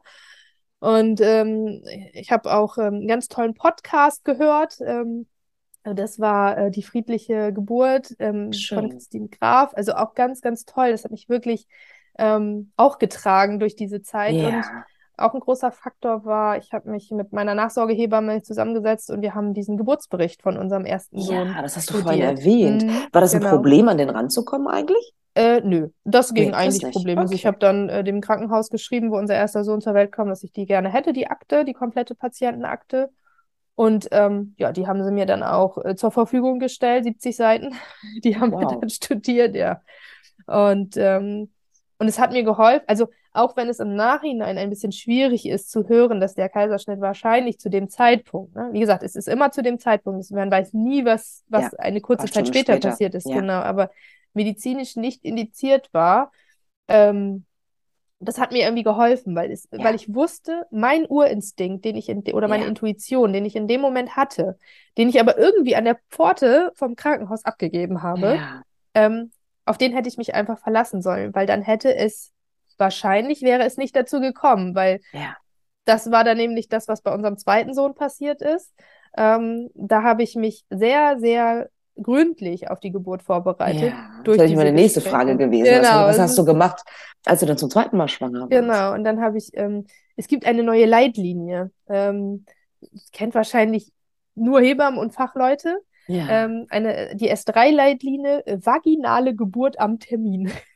Ein 70 Seiten langes Empfehlungspapier vom Deutschen Gynäkologenverband und ganz vielen Fachleuten zusammen erarbeitet, ähm, wie man in welchen Situationen, die in der Geburtshilfe stattfinden können, agieren sollten und was die Empfehlung ist. Ich habe dieses Papier durchgelesen, komplett studiert. Wow. Meine Hebamme hat mich für völlig verrückt erklärt. Die hat gesagt, du bist doch, selbst ich habe nur die Kurzfassung gelesen, ich habe die Langfassung gelesen. ja gut, aber nach dem Erlebnis, das du hattest, finde ich es jetzt nicht so weißt wahnsinnig du, verwunderlich. Genau, also, und viele haben gesagt, du bist doch total bescheuert, du verkopfst doch total vor der Geburt. Also das war auch wirklich, ne, meine Mama hat es immer gesagt, du bist doch total, du verkopfst doch total, du darfst da nicht so viel drüber nachdenken. Aber mir hat dieses Wissen Sicherheit gegeben, ähm, unter der zweiten Geburt ähm, mich trotzdem dann fallen lassen zu können. Ja. Weil ich wusste, dass mir niemand mehr Sachen erzählen kann, die nicht so sind.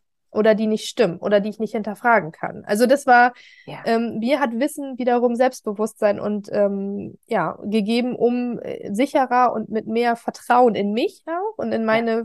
in meine Möglichkeit ähm, oder in meine Fähigkeiten als Frau gegeben. Also das war ja, so dieses, ne, ähm, das hat mir Sicherheit gegeben. Ja, natürlich. Ja. Das hat dich ja. empowert, ne? Ja, und, und das ist ja, finde ich auch total logisch. Wissen empowert Menschen. Mhm. Ja? nur wenn sie wissen, was ihre, was ihre Rechte sind zum Beispiel, ne, können sie dementsprechend auch Entscheidungen treffen. Ja, das war beim Kinderwunsch ja genauso, ne? Das war auch. Genau, äh, stimmt. Ich mich auch nicht auf meine Gynäkologin, meine erste hier, die mit, ne? Die sagte, ja, da müssen sie ein bisschen Mönch, Mönchspfeffer nehmen und dann regelt sich das schon. Ja. Auch nein, danke. Die hat mir, glaube ich, sogar eine äh, Gelbkörperschwäche diagnostiziert äh, weil sie gesagt hat, dass, äh, weil sie mir äh, das zweite Mal Blut abgenommen hat, ähm, obwohl mein Eisprung noch gar nicht war. Ah, ach Gott. Ja. So eine Sachen habe ich auch in meinem Blog thematisiert. Da habe ich gesagt, ja. Gelbkörperschwäche erkennen, ne? Und richtig erkennen, wichtig. Das lese ich so oft, dass die Frauen sagen, ähm, mir wurde äh, eine Gelbkörperschwäche diagnostiziert. Dann frage ich einmal nachher, wann wurde dir dein Blut abgenommen? Ja, an dem und an dem Zyklustag. Ja, und wann ist dann Eisprung? Also, ne, das ist immer so, ja, das soll ja, ja eigentlich sieben Tage nach dem Eisprung stattfinden. Ja. Also, viele sagen einfach pauschal Zyklustag 21, weil wir funktionieren ja alle wie ein Baby. Alle gleich. Ne? Alle gleich. Wir haben ja alle einen 28-Tage-Zyklus. Ja. Und äh, wenn ich dann einmal kurz nachfrage, ja, wie, wie lange ist denn dein Zyklus normalerweise? Ja, so 35 Tage. Ja, dann kannst du okay. auch an Zyklustag 21 noch kein Blut abnehmen. Das funktioniert nee. dann auch einfach nicht. So. Ja, so eine hatte ich auch so. Und so, yeah. so solche Geschichten haben mich eben auch dann wiederum, ne? Das ist auch ja. so. Das thematisiere ich auch auf meinem Blog. Also ja, ich möchte spannend. da um Gottes Willen Gynäkologen und so, ne? Ich bin, ich habe das nicht studiert, ich habe keine Medizin studiert, aber gewisse Sachen kann man sich einfach, ähm, ja, muss man sich einlesen. Fragen. Genau. Ja, weil, definitiv. Weil ne? leider sind nicht alle Gynäkologen Reproduktionsmediziner und äh, Kinderwunsch ist ja keine Krankheit Argument. im ersten Sinn, ne? Im genau. ersten Weg. So viele ja kennen sich damit auch gar nicht aus. Das sollen sie auch gar nicht. Dafür gibt es ja auch mhm. Fachleute. Aber wenn ja. sie dann den Frauen so Blödsinn erzählen. Naja. Ja, auf jeden ja, Fall. Das verstehe ich total gut. Und magst du noch erzählen, was dann, äh, wie dann deine zweite Geburt aus, aussah? Oh, die war traumhaft schön. Aber das tut mir manchmal auch immer so ein bisschen ja. leid für unseren ersten Sohn, ne? Weil ja. ähm, wenn ich die Geburt erzähle, fange ich an zu weinen, also ja. vor Wut und, und irgendwie, und bei, bei der zweiten fange ich an zu weinen vor Rührung. Das ist eigentlich total unfair dem ersten gegenüber. Aber ja, ich kann es jetzt nun mal, so ist es nun mal. Das ist nun mal, wie gesagt, das Päckchen, was ich irgendwie mitnehme. Ähm, tatsächlich war die zweite Geburt, da war die zweite Schwangerschaft, die war dann gar nicht mehr äh, so entspannt wie die erste, weil ich, mhm. boah, ich glaube, so ab der 34., 33., 34. Woche ähm, wurde, ähm, begann ich Anzeichen einer Schwangerschaftsvergiftung zu entwickeln.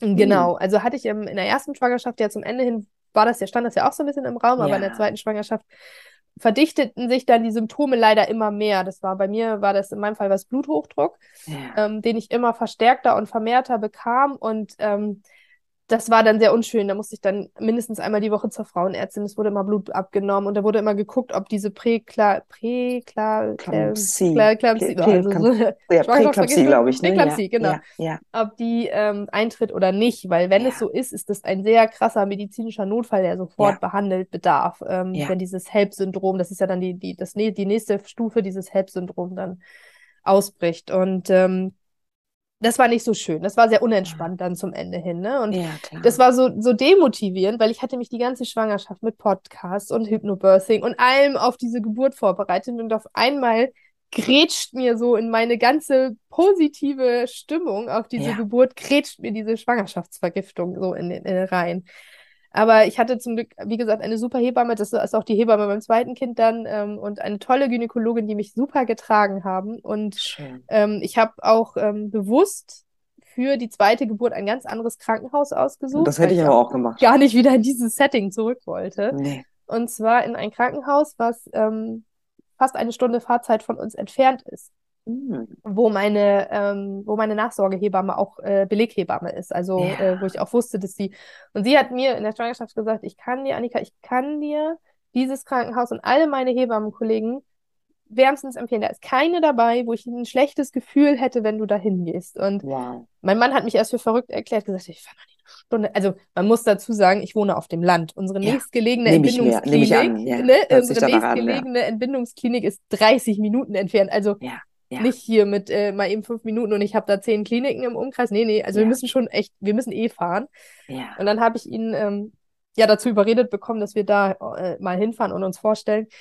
Und ähm, ja, es spitzte sich dann leider zu. Mein Ziel war immer die ganze Zeit nur irgendwie 37 plus 0, also 38. Schwangerschaftswoche ja. zu erreichen, damit der Kleine kein Frühchen mehr ist und ich dort entbinden kann, weil ähm, diese Klinik hat keine Frühchenstation. Das heißt, ich musste dann halt zusehen, dass ich auf jeden Fall irgendwie bis zu diesem Tag komme und ja, es wäre sehr stressig. Es, die ganzen letzten zwei, drei, vier Wochen der Schwangerschaft waren auch überhaupt nicht mehr positiv. Ich habe nur noch hm. Blutdruck gemessen und Blutdruck kann man sich auch hochmessen. Also, Na klar, das glaube ich. ja, kann so ich mir vorstellen. Ja. Panik geschoben und ja. Und ich dachte immer, ja, eine Einleitung wird wieder in einem Kaiserschnitt enden. Und deswegen war das für mich auch so, nein, ich will das auf gar keinen Fall und ne, das muss irgendwie so klappen. Ja. ja, und dann kam aber der Tag der Tage, wo wir gesagt haben, es geht nicht mehr, die Zeichen werden sehr deutlich, ähm, kamen nur noch andere Symptome hinzu bei mir und dann bin ja. ich stationär aufgenommen worden in diese Klinik. Und ähm, aber es war, es war so toll da, weil dieses Hebammenteam, die, ich habe, glaube ich, jede Hebamme in der Zeit, wo ich da aufgenommen war, einmal kennengelernt, die waren alle so nett und die haben mich alle verstanden. Und auch die Oberärztin, die, ähm, die mich da betreut haben, die kannten alle meine Geschichte und ich kam ja, da irgendwie mit so einem cool. zwei Seiten Geburtsplan an, wo ich genau gesagt habe, was ich will und was ich nicht will. Wie cool. Auch Wahnsinn. da wurde ich für verrückt erklärt. Es war mir egal. Es war ja. mir wichtig, ja. dass das so, dass es nicht einfach nochmal dazu kommt. Und ja ja, ich habe dann, ähm, wir haben uns dann irgendwann dazu entschieden, ähm, ja recht früh, 38. Woche, eine Einleitung zu starten, ist früh. Ähm, aber wir haben es dann dort dennoch gewagt, äh, mal die Einleitung zu machen, weil ich gesagt habe, dann kann es immer noch ein Kaiserschnitt werden. Aber dann habe ich es ja. zumindest probiert. Ja. Ja, und es schlug so gut an. Ähm, ähm, und ich habe mich komplett auf meinen Instinkt verlassen. Ich habe all das eingefordert und es war mir auch egal, was die Leute, also was die Hebammen dann sagen. Ja. Ich habe das jetzt mal so als Dienstleistung angenommen ja. gesehen. Und ich habe all das eingefordert und gemacht, was, wo ich das Gefühl hatte, es tut mir gut. Wow. So wollte sie dann äh, CTG schreiben im Liegen, habe ich gesagt, ich lege mich nicht hin. Ich lege mich unter der Geburt nie wieder auf den Rücken. So, ja. ich stelle mich hier hin und kreis mein Becken. Wenn du schaffst, dabei ein CTG zu schreiben, ist gut. Wenn nicht, ist mir egal. ich mache das jetzt. Ja, cool. Ja. Und ähm, ja, bin da viel auf und ab getigert und ähm, und ich hatte eine wundervolle Hebamme, die hat mich genau das machen lassen, ähm, was, was sich für mich gut angefühlt hat. gesagt, du bist der, du bist der, der, der Regisseur deiner Geburt. Ich bin hier nur der Statist, ne? Also ja. wirklich super. Ich krieg jetzt noch Genau Gänsehaut. die richtige Einstellung. Genau, ne? es war ja. so schön. Mhm. Und ähm, irgendwann habe ich dann da war ich dann kurz ein bisschen konsterniert. Da hieß es dann, sie hat mich untersucht. Das hat sie auch nur super selten gemacht, weil ich gesagt habe, das triggert mich, ne? Dieses, ja. dieses untersucht werden ja. unter der Geburt. Das ähm, hatte ja das Thema Gewalt unter der Geburt ja. angesprochen. Ähm, das hat mich, und dann hat sie gesagt, darf ich es einmal? Sie hat vorher gefragt, ne? Total, also viel wertschätzender. Und ähm, dann sagte sie, glaube ich, irgendwie vier Zentimeter, Kopf ist noch weit oben. Und das war genau das, was mich super getriggert hat, weil das war das, was unter der ersten Geburt ja, ja. anscheinend dafür gesorgt hat. Der Kopf, der rutscht nicht richtig runter, ne? Ja. Und ich so, oh nein, und das wiederholt sich hier alles, ne? Ja.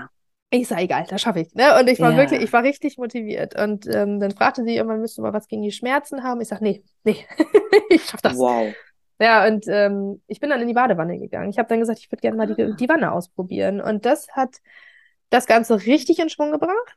Äh, und ich glaube, ich bin, bin ich in die Wanne um halb drei, kurz vor drei. Anderthalb Stunden später war unser Sohn da. Ach, Wahnsinn. Ja. Ich habe in der Wanne gedacht, wenn das jetzt hier noch zehn Stunden so weitergeht, dann, ne, yeah, ich yeah. gebe auf, dann streiche ich die Segel. Yeah. Ähm, aber ich war tatsächlich da schon in der Endphase der Geburt, ohne Wahnsinn. es zu wissen. Ja, und ähm, irgendwann sagte die, das war eine ganz witzige Situation, dann sagte die Hebamme, ähm, darf ich dich noch einmal untersuchen? Du hörst dich so komisch an, weil ich wirklich, ich war eine, ich war eine laute Hebamme, äh, eine laute Ge Gebärde. Ich ja. habe den Kreis halt zusammengebrüllt. Wir waren ja. zum Glück alleine. Ja. Und ähm, weil es mir gut getan hat, ne? Ich musste das irgendwie glaube ich rauslassen auch. Genau, so, ne? es war so, kann es war so, eine, so, ein kraftvoller Moment. Es war, war ein wahnsinnig tolles Erlebnis, ne? Und ähm, und sie sagte, du hörst dich so komisch an. Darf ich dich mal untersuchen? Ja. Und dann merkte sie, sagte sie doch zu meinem Mann, weil sie ja dann im Wasser versuchte, mich zu untersuchen, wenn ich gleich jetzt sage, dann rufst du die 9494 an. Das ist die Nummer von der Gynäkologin zur Entbindung. Und mein Mann noch so, hä, was, hä, wie, was, ne? Der war ja eh Statista, der war der ganzen Geschichte, ja. die haben da ja nicht so viel zu tun, ne? Ja. Äh, und, ähm, und sie schrie dann nur, jetzt! Und ich nur so, hä? Wieso jetzt was? Ja, du bist voll eröffnet, du kannst pressen. Hast du Presswagen? Äh, ja, nee, doch, oh, jetzt! also, und mein Mann noch am Telefon, ja, hallo, hier ist der Kreissaal. Ähm, ich soll äh, einmal zur Entbindung bestellen. Süß. Es, es, war wirklich, Eva, es muss, es muss, für, es muss eine Szene für die Götter gewesen ja, sein, wie ich in dieser Badewanne, die, die Hebamme mit im Wasser, ich kann ja. nicht, ich werde hier gestikulieren, das ist für einen Podcast eigentlich völlig aber spannend, wie ja, du das diese Hebamme, die im Wasser hing, ja. völlig plitschnass ja. war. Ich selber, die Gynäkologin, die reingerannt kam, mein Mann am Telefon. Ja. Äh, hallo, ich würde gerne. Wie, jetzt wird er so eine Pizza bestellt, so, ne? Voll süß. Und diese Nummer hm. werde ich nie vergessen. Die 94, 94, die ist drin. Also, ja, tatsächlich. Und dann so Schön. zwei, drei Presswehen später war der kleine Mann, kam er dann ins Wasser ja. geflutscht ja. und wurde mir direkt auf die Brust gelegt. Ja. Und da hatte ich Wichtig. genau dieses Ergebnis, Erlebnis, ne? Und ich habe den nicht mehr losgelassen. Ja, ich habe den, ich habe, ich habe den, ich glaube, die ersten 36 Stunden war der nur bei mir auf der Brust. Ich habe den ja, nicht mehr, ich gesagt, dieses Kind gib ich nicht wieder her. Ja, ja, ja Wahnsinn. Ja, und wie anders, ne, wie ich dich so sehe anders, jetzt, so, ne, wie anders, was, was für eine andere Energie du diese Geburtsgeschichte erzählst, ne, und die andere, wow, so, Wahnsinn. Ja, wirklich, also, wie, also ich kann sagen, ich habe eine, im Mittel habe ich, hab ich ganz gute Geburten gehabt, aber ich ja. hatte eine sehr, sehr traumatische und eine wundervolle ja. Geburt. Und ähm, ja. diese zweite Geburt würde ich so gerne nochmal wieder erleben. Also jeder, der dann sagt, oh, ich habe so Angst vor der Geburt, sage ich, ey, ist so geil, ist so geil, wirklich. Es ist, Geburt kann auch was ganz, ganz Tolles und ganz, ganz Glaub Kraftvolles ich. sein. Und ich weiß noch, ich bin dann aus dieser Badewanne ausgestiegen, ich habe mich gefühlt wie so eine Göttin. Ja, ja, glaube ich. ich ja. So, also mir wurde dann kurz dieses Kind abgenommen, das hat mein Mann dann kurz in den Arm gegeben ja. und ich sollte dann aussteigen, damit ich nachversorgt ja. werden kann und so weiter. Und ähm, Mhm. Und ich bin, und ich konnte aufstehen. Das konnte ich nach dem Kaiserschnitt ja nicht, ne? Eine ja, große Bauch-OP, du kannst erstmal ja. nicht aufstehen. Und ich bin einfach, ich konnte aus dieser Badewanne aussteigen. Ja. Und dann wurde ich so, rechts und links hatte ich dann die Hebamme und die Gynäkologin, die mich so rausgeführt haben. Und ich ja. habe mich gedacht, so kurz so, ah, ja. Und das und ist der Unterschied, wie man halt eine Gebärende, genau, ne, wie, genau, und wie man halt eine, Begehr, äh, eine Gebärende ähm, behandelt, ne? Empowert man die, ne? Fühlt sich das an wie ein, ein, ein, ja, ein, so, so, ein, so ein kraftvoller Akt, ja, ne? ja, ja, toll, ja. wie es vielleicht auch, also nicht vielleicht, sondern wie es auch sein soll. Oder macht man die Gebärde runter? Ja, ja, nehmt ja, ihr, ja. ihr Selbstbewusstsein, ihr Selbstvertrauen, ja, total, dann total. ist es halt alles eine andere Geschichte. Ne? und nehmt ihr Kind vor allen Dingen. Das ist ja, mal, ja, äh, also wenn ich das so die beiden ähm, Hebammen miteinander vergleiche, von der ersten Geburt und die von der zweiten Geburt, dann hat die eine ihren Job verstanden und die andere nicht. Genau. Also die eine hat die ja. eine hat sich als, also sie hat die Führung übernommen, ne? Die erste. Ja. Die wollte unbedingt ja. das so machen, wie sie das für richtig, richtig hält. Ja. Die zweite hat eigentlich gar nichts gemacht. Also die hat wirklich nicht viel gemacht. Die hat, sondern die hat einfach so nur gehört, was du genau, wolltest. Genau, die, ich habe gesagt, ich hätte jetzt gerne Badewanne, hat sie mir das Wasser eingeladen. Ich habe gesagt, ich hätte jetzt gerne dies, dann hat sie mir das. Also, und die meiste Zeit hat sie auch immer mal gefragt, möchtest du lieber für dich sein oder soll ich daneben stehen? Und dann hat er gesagt, nö, ich bin auch eher eine, ich muss das auch für mich so ein bisschen ja. oder ne, durchmachen ähm, und, und so. Und sie war und ich habe hinterher mal gesagt, danke, danke, danke. Ja, und, so. und, sie sagt, ich habe doch gar nichts gemacht. Ich sage, doch, du hast mhm. nichts gemacht, das war genau richtig. Genau das Richtige, ne? Wahnsinn. Ja, ja, Sag mal, hast du oder habt ihr jemals überlegt, bei der anderen Klinik, also kann man da überhaupt rechtlich was machen? Habt ihr da irgendwie, kann man sich bei der Ärztekammer beschweren? Ich weiß, keine Ahnung, bei der mhm. Hebammenvereinigung, ich weiß es nicht. Habt ihr da mal drüber nachgedacht? Wie, ja, ja, habe ich, aber es, es ändert nichts. Also es kann mir mein Geburtserlebnis und es kann mir diese erste Zeit mit meinem Sohn ja nicht wiederbringen. Ähm, und ähm, ich habe mal drüber nachgedacht, ähm, mm. weil tatsächlich auch das, was ich zur Einleitung bekommen habe, dieses Zytotech war das zu dem Zeitpunkt. Ja, ähm, ja ich habe unterschrieben, dass das Off-Label ist, aber ja. das war auch eher so ein, hier, das musst du unterschreiben, weil wir, ne, wir dürfen das eigentlich nicht, aber ich wurde ja nicht korrekt aufgeklärt. Ja, natürlich Und ähm, nicht. Mm. wahrscheinlich würde ich sogar recht bekommen, aber ja, mm. die stützen sich ja auch gegenseitig. Ne? die Ärztin würde nicht sagen, dass das falsch ausgeht. Also und ich habe für mich einfach festgestellt, es würde mir sowieso mein Geburtserlebnis nicht zurückbringen und auch ja. kein Geld der Welt. Also kriegst du dann nachher vielleicht 2.000, 3.000 Euro Entschädigung, wenn es gut ja. läuft. Und ja. auch das denke ich mir, nee, das kann mir das nicht wiedergeben. Und das stimmt. den Stress, der, der, der, ja. ne, oder jahrelang vielleicht ja, sogar vor ja, Gericht oder was genau. weiß ich, ne, ja, ja, das kann ich das total einzige, verstehen. Vielleicht irgendwie so ein Eingeständnis, ne, dass man das gerne nochmal hören wollen würde, wenn ich jetzt gerade so mal drüber nachdenke mhm. mit dir zusammen, ne? Also ist das ja. vielleicht so, dass man einmal nochmal so eine Art Schuldeingeständnis hätte? Ja. Oder was heißt Schuld? Aber dass jemand mal sagt, Mensch, ist vielleicht wirklich nicht so gut gelaufen, gut gelaufen. tut mir leid, ne? Habe ja. hab ich vielleicht auch für mich mitgenommen, dass es beim einem anderen mal anders ist und ja. ja, vielleicht auch dafür zu sorgen, dass andere Frauen es nicht erleben müssen. Ähm, mhm. Weil, wie gesagt, ich habe das Gefühl, die Frau hat irgendwie so ein bisschen ihren also, Definitiv ihren Job. Ich, ich, war, ich meine, da stehen auch immer andere Geschichten dahinter. Ich bin dann ja. auch immer nicht eine, die dann sofort komplett verurteilt, weil Vielleicht hat sie gerade irgendwie privat sehr viel Stress gehabt. Vielleicht ist auf der Arbeit gerade, ne? Vielleicht ist die, ja. die, die, ihre, die, die ähm, Klinikleitung. Also ja.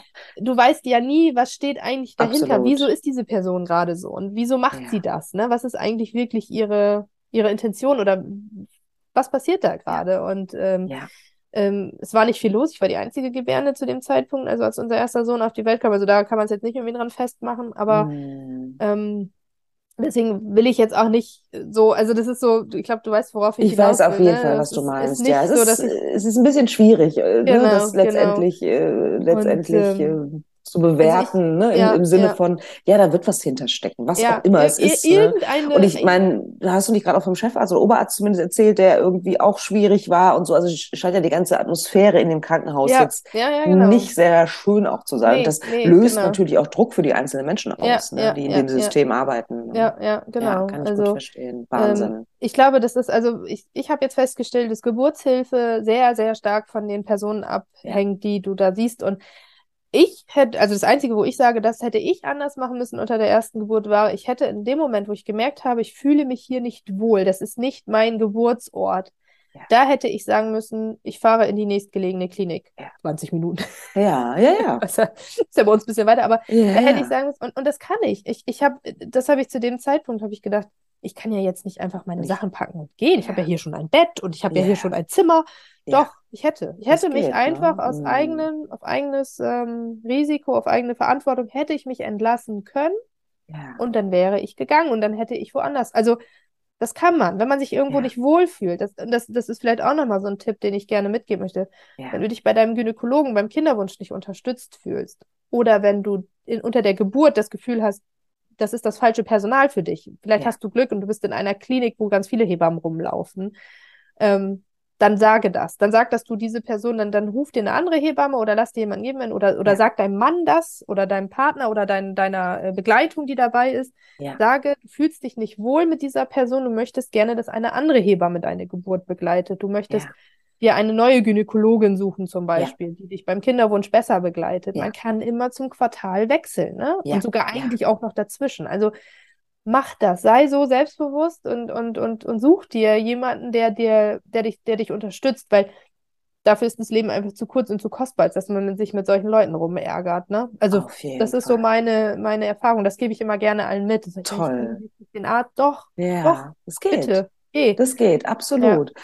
Und äh, wäre das sozusagen auch dein Schlusswort? Weil das ja, wäre nämlich echt so, gut. Oder? Das, ist, das, ist das perfekte Schlusswort. Ne? Weil ich frage nämlich immer so, was willst du noch mitgeben? Und das ist ja was wirklich Wichtiges, ne? Ja, diese Botschaft, ne? zu sagen, ja. man kann immer wechseln. Und ich finde, das ist ja auch ein, finde ich, ein, ein Luxus, den wir in Deutschland haben. Ja, ja. Ne? Ähm, wenn man, wenn man das Gefühl hat, ich werde da nicht ernst genommen, ne? Ich hatte das Absolut. ja mit der Gelbkörperschwäche da angesprochen ähm, dann geh, also dann ja. wechsel den Gynäkologen ja. und, und, ja. und dann äh, wirst du schnell feststellen, dass äh, vielleicht, und, und dann der zweite dann aber die gleiche Meinung hat, dann ist es was anderes. Aber ähm, so hat man zumindest, das habe ich, die Erfahrung habe ich so oft gemacht, dass Absolut. Frauen sagen, Oh, danke, ne? Ich habe jetzt einen neuen Arzt, dafür fahre ich zwar äh, ein bisschen länger, aber ähm, und da hatte ich Wartezeiten, aber der nimmt mich so ernst und wir haben jetzt den Punkt gefunden, der bei mir vielleicht gehakt hat. Das sind ja manchmal nur kleine Stellschrauben absolut, im Kinderwunsch. Absolut. Und ja, ähm, ja das, das, ähm, das ist immer so mein, wenn, wenn man das Gefühl hat, äh, da ist, läuft was nicht so richtig, ähm, und, und sei es nur ein Bauchgefühl, wenn man es gar nicht mal richtig beschreiben kann ja. oder ne, wenn das gar nicht irgendwie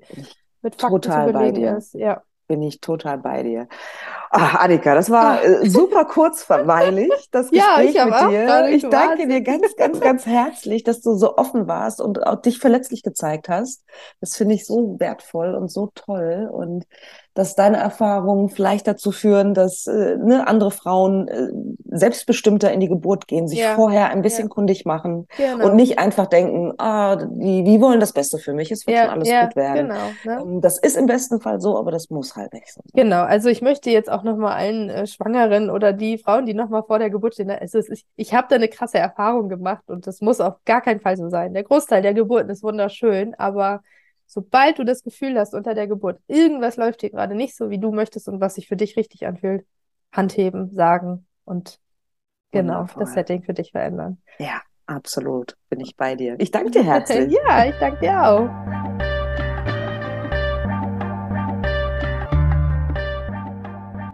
Wie immer interessiert es mich sehr, was ihr denkt. Schreibt mir doch gerne eine E-Mail über podcast.praxis-apia.de oder über Instagram, Facebook oder sonstige Kommunikationskanäle. Ich freue mich wirklich über jede Nachricht, die ich bekomme. Und ja, vor allen Dingen freue ich mich natürlich auch, wenn du wieder Zeit mit mir verbringen willst beim nächsten Mal bei Alles da, Noella nicht. Überleben ohne